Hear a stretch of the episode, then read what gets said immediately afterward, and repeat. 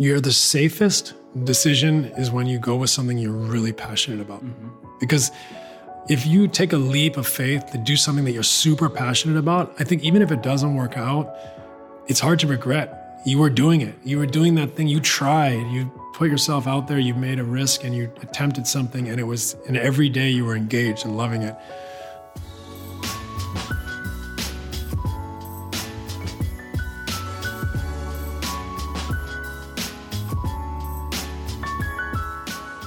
Chase your dreams. How many times do we hear that? But we know it is very hard to go all in. We see the world never offered more possibilities, but the unknown and unpleasant still holds us back from our calling and true joy. But there are people out there who are striving for excellence and they have their own codes and philosophies to success. They went through situations just like you and came out winning. With the help of their stories, we want to open eyes that greatness is among all of us.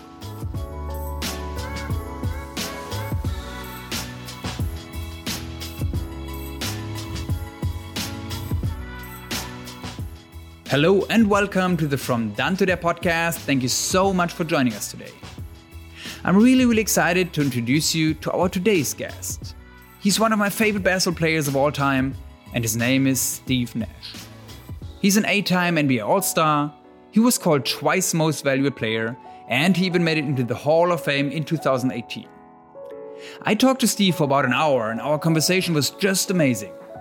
In this podcast, we curated 20 minutes of some of the most important lessons to learn from Steve's mindset and philosophy. We hope you enjoyed as much as we did, so let's get right into it. Steve Nash had an outstanding career in basketball. We all know about that. What you might not know is that he can probably dominate any sport he sets a foot on. I played pro soccer for my entire life, and I was simply blown away when I first saw him playing soccer. And it took me a while to understand what made him such a great athlete. And I think we found a big reason his family and especially his dad. He had a big influence. You know, I think I was really lucky. You know, if you trace the steps back, you know, I'm not the typical NBA player, right? I'm not a physically um, imposing, um, you know, not just size wise, but also like the, you know, a lot of NBA players are super explosive. And, you know, I was always a good athlete, but my athleticism was more in like balance and coordination and timing and rhythm and things like that. And I think that the reason I was able to take my basketball so far um, was because of soccer, and even more so because of my my father. You know, he, when we played in the backyard, he always valued um, cleverness. He always valued intelligence, vision, uh, outthinking or tricking your opponent. Um, you know, so if I played, on, uh, if my team had a game and I scored three goals, we get in the car, he never would say, "Wow, three goals." He'd say, "That one time you draw the defense you could have shot, and you slipped it back to your teammate for a shot. That was brilliant." So trying to gain my father's, ex, you know, appreciation and acceptance was a different se- set of values Yeah. than the other kids. So I was always valuing how can I trick the defense? How can I look them this way and go that way? How can I, you know, manipulate the spaces? Yeah. And that's that. A lot of that comes down to the fact that my father valued those things. How amazing is that? So, if you wonder how you can excel at whatever you're doing, the right answer might be just to rethink your values. But obviously, that's not the only thing to become great. If you strive for excellence, you will have to face challenges and setbacks. And these days will show if you got it or not. At the NBA draft in 1996, for example, Steve was booed by the Suns fans simply because at that time he was an underrated player from a not very well known university. But Steve showed that he had it, and by it I mean the right mindset. Eh, it was one of those things where I, I've always been an underdog. You know, I'm, I'm when I went to Santa Clara, I had one scholarship offer. You know, most of the guys that play in the NBA can take their pick what school they want to go to, right? So I always had to build my way up. So it was no, it was nothing different for me. I'm going in here and I'm going to prove that I mm-hmm. can do this, and I'm going to build my way up. And that mentality, I think, never left me my whole career. Even when I was at the top of my game and one of the top players, I always had the the mentality of I got to prove myself every day. So Yeah. I would be there early, and Yeah. I'd be preparing, and I'd work, and I'd stay late, and I'd prepare, and you know. That that I mean that is at the end of the day the only reason I made it. But a well developed mindset doesn't grow without overcoming doubts and negative comments. Steve developed such a powerful habit which always enabled him to move past it. Well, I'm human, right? So we're all human. So I think it's um, for most human beings it's very difficult not to hear. Yeah. You know, but you have to be very good at processing quickly, right? Like, so I think I did a good job for most of my career. Like, yeah, you hear negative things and it hurts, but you have to be quick at like, okay, like in, in an hour, in three hours, in two days, I'll feel better. Mm-hmm. You know, there's a moment where like it feels terrible when anyone says something bad to you, or Yeah. bad about you, especially when you're putting everything you have into something. But you have to be thick skinned. You have to be willing to like put it aside. And I think again, I always had my plan, my practice like, to get like if you take me down the if I went down the gym and I made a quick two, three, four hundred shots, those problems would it's very meditative too, right? So I was working on my game, I was focusing on something, but there was also a meditative aspect that Yeah. it, it made the rest of my day quite clear or relaxed for me, mm-hmm. right? And while training allowed him to be at peace with himself, over time he also discovered the most important factor in the pursuit of greatness. You know, the more I study like athlete development and how people make it, the more I realize a family is so important, mm-hmm. right? Like you having support, whether it's family or a really key believer Yeah. or a infrastructure that really believes in you. And my parents were great; they believed in me, and they didn't push, but they always said positive things. You know, my dad, you've met him obviously, and you know he would say these things. He would say things, and we'd be rolling our eyes as kids, but you know they mean something. Like he would say, you know, praise is the breakfast of champions. Yeah that's what he told me too. Tell someone they're good. Told you already. You know, you tell someone they're good, they'll be good. Yeah. Right. And then the other one he'd say is two positives for every negative. Like when he'd coach, he'd, he coached us in soccer as kids, and two positives for every negative. He's no one Mm-hmm. Yeah. wants to hear negative, negative, negative, negative, positive. You know, they're going to finally be like, I have had enough of this. Yeah. Right. Family and healthy relationships are the most important when you try to be at your best in your career. But let's be honest, some people just don't have that healthy environment. Especially in sports, it is quite common that pro athletes get emotionally abused by their relatives out of different reasons. But there are still ways to create the right environment. there are people out there. You know there are people out there that are loving caring supportive. And i think it's really important to find those that infrastructure like find that club or that coach or that mm-hmm. that person that that teacher you know that will support you and that gives you positive feedback but also is honest. You know like if you find someone that's honest you know you'll find someone that's fair and so i think you know like gravitate to people that are honest with you and willing to tell you things, even if it's not easy. Um, that doesn't mean find someone that's a yeller and screamer. It just means someone that's willing to be like, hey, I, I don't think you really tried that hard today, Yeah. right? When Yeah. you might have like, yeah, I did. Hey, really? And then you go home and you think about it, and you're like, I think they're right. Yeah. Right. Like those people in your life, right? Because sometimes we can get, you know, so lost in what we like. We don't have a mirror up constantly. We don't really know. You feel something, you think something. Other people see something totally different. And Yeah. I think so to have that balance of people that are supportive, but willing to be honest and willing to lead and protect you in certain ways, but also expose you other mm-hmm. times, you know. Sometimes it's it's it's beautiful when it's your parents, but sometimes, you know, those people come from coaching or teaching or whatever it is in your community. And if you find those people, develop relationships with them. So we see, it is a lot about relationships and finding the right people to listen to and to learn from. And Steve was also influenced by a basketball player we met in high school and who told him back then already one of the most important lessons about setting goals and creating a winning mindset.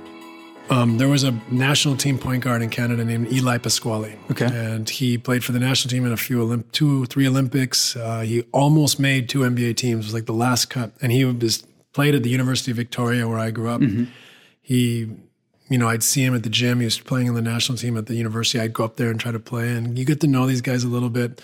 And he saw me from the time I was ninth grade. Tenth grade, you get to know him a little more. You know, maybe eleventh grade, you play with him a little bit. Twelfth grade, you know, he, he really respects you and you gain his respect. But I remember I, I the summer between the 11th and 12th grade in school, mm-hmm. I worked his basketball camp. So he had a basketball camp for six, seven, eight, nine, 10, 11 year olds. I was 17 and I worked his camp as a coach. And he would drive me to a to camp and he said to me one day on the way home, he's like, So what is your goal? He's like, like, do you want to? I was like, oh, I want to play in college, Division One in the states. And he's like, uh, he's like, do you want to play in the NBA? I was like, yeah. And he's like, well, if you want to play in the NBA, you need to decide now. I want to play in the NBA. Okay. like, I decided my fifth year of university that I wanted to play in the NBA, and it's too late.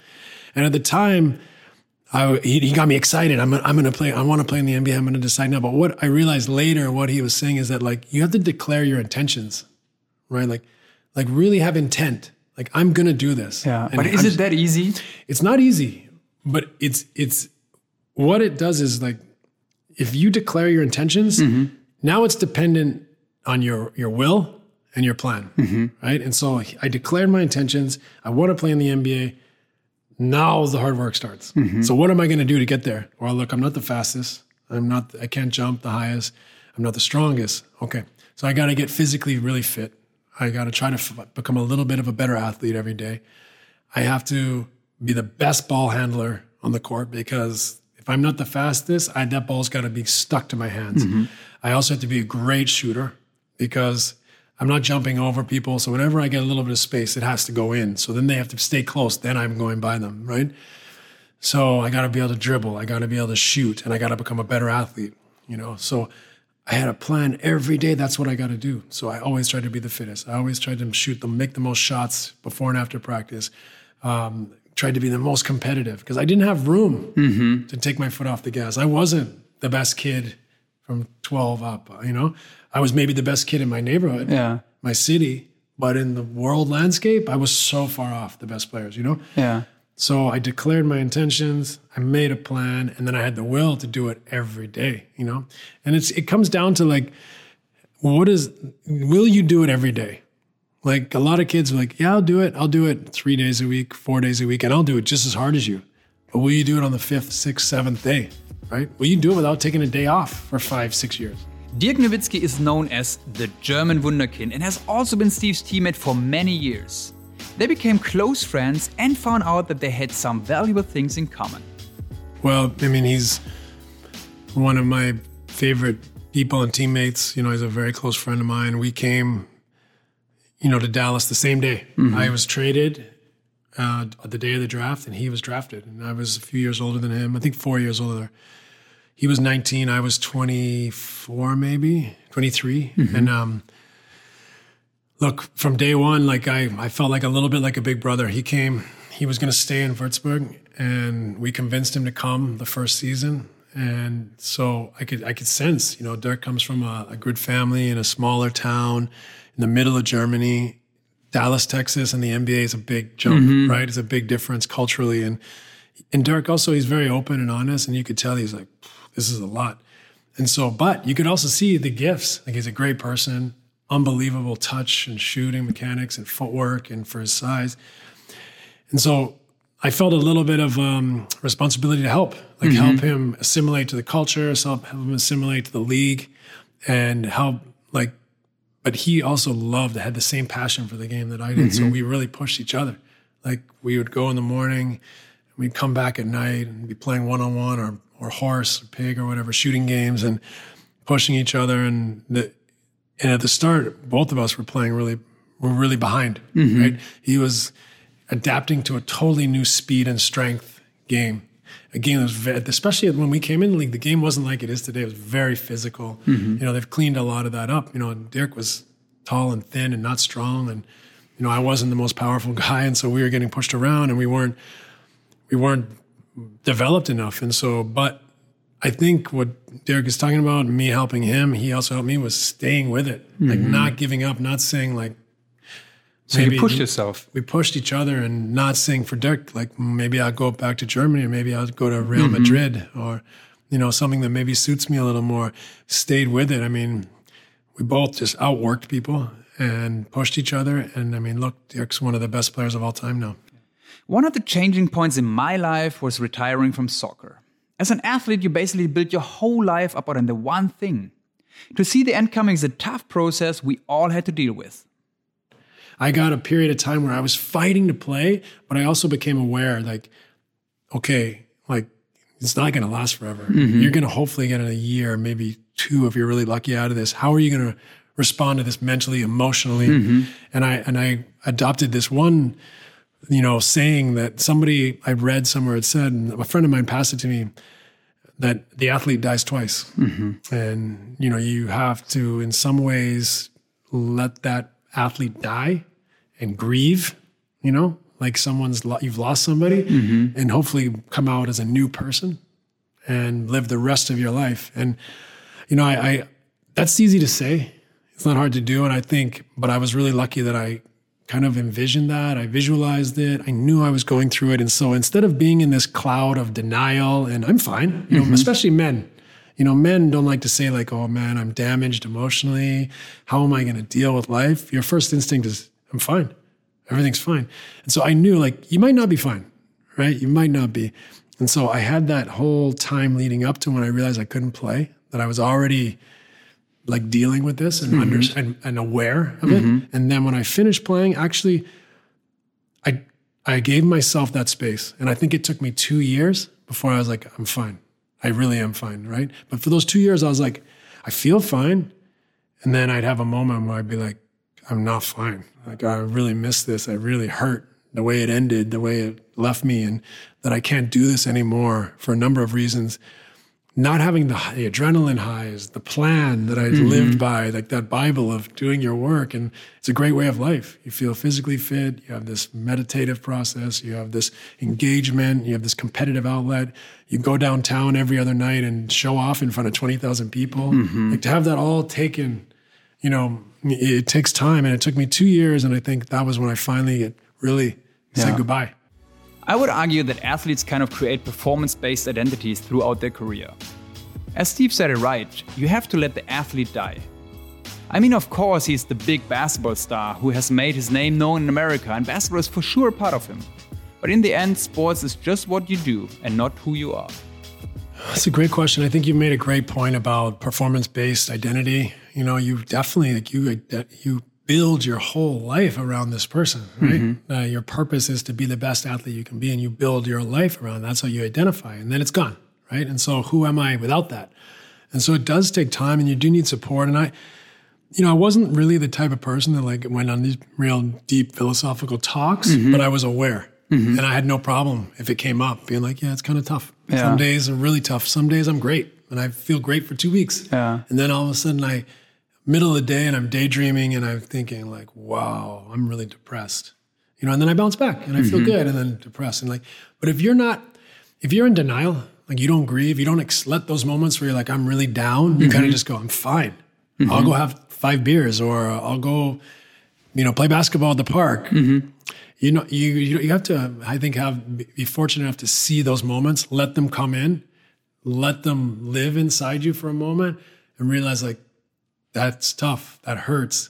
But I'm going to be okay. Mm-hmm. Let it live. Yeah. Right. Don't push it away. Let it live. Because, yeah. you know, we internalize, it sits yeah. in our gut and it comes back up sometime. Right. And so that was a tough process. And, but I was really fortunate that that end of my career was so hard mm-hmm. that it made me take a philosophical approach like, whoa, what's happening here? Yeah. Like I'm, I'm, because I think while I was fighting those last few years, I was almost a little bit insane, you know, like where you're like, maybe not where you could notice it. Yeah but I couldn't see. I was so focused that I couldn't see the big picture and realize mm-hmm. like, hey, there's some things here that aren't happening that you think are right.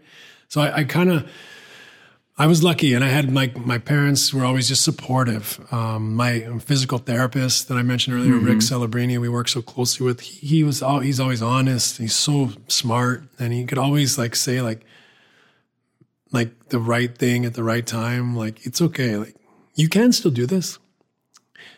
And if you can't do it, we'll make we'll, we'll move on and we'll make another plan and we'll accept it. And you know, so I'm here to support you, fight mm-hmm. for this, but I'm but it's also okay if it doesn't work. And you know, maybe if it's not working the way it is, maybe we'll change. We'll try for you to be a different type of player. Or, mm-hmm. you know, all these thoughts that made me just realize like, hey, like it's not all or nothing.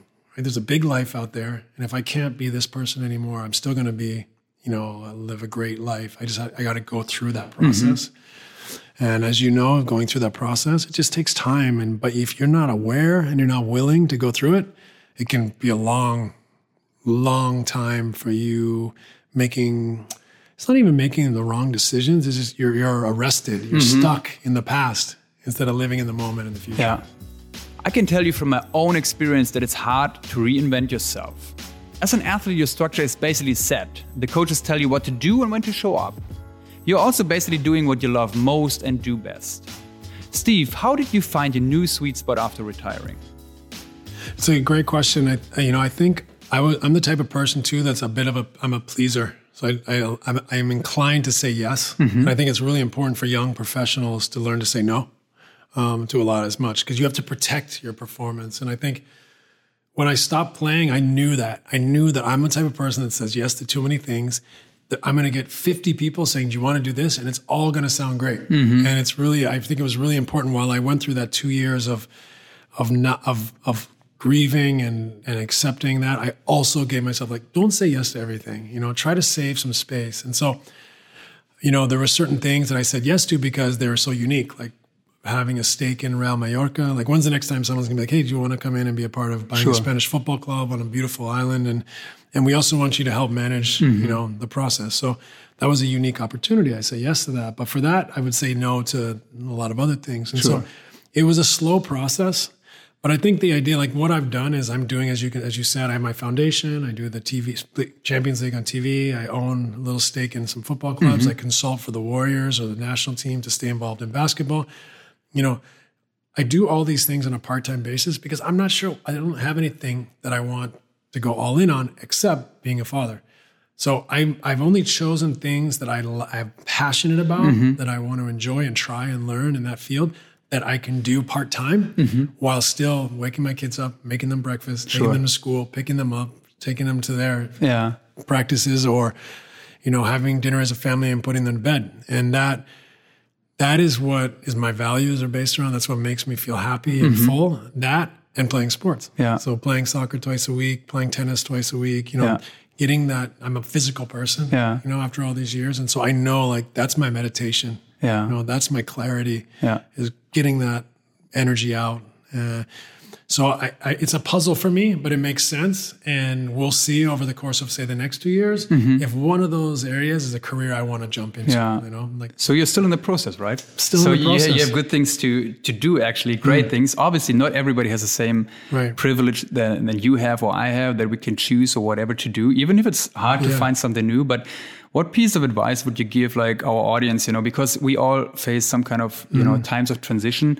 So what do you think? Most people have you know fear maybe mm-hmm. to to do something new. They're staying in the comfort zone also.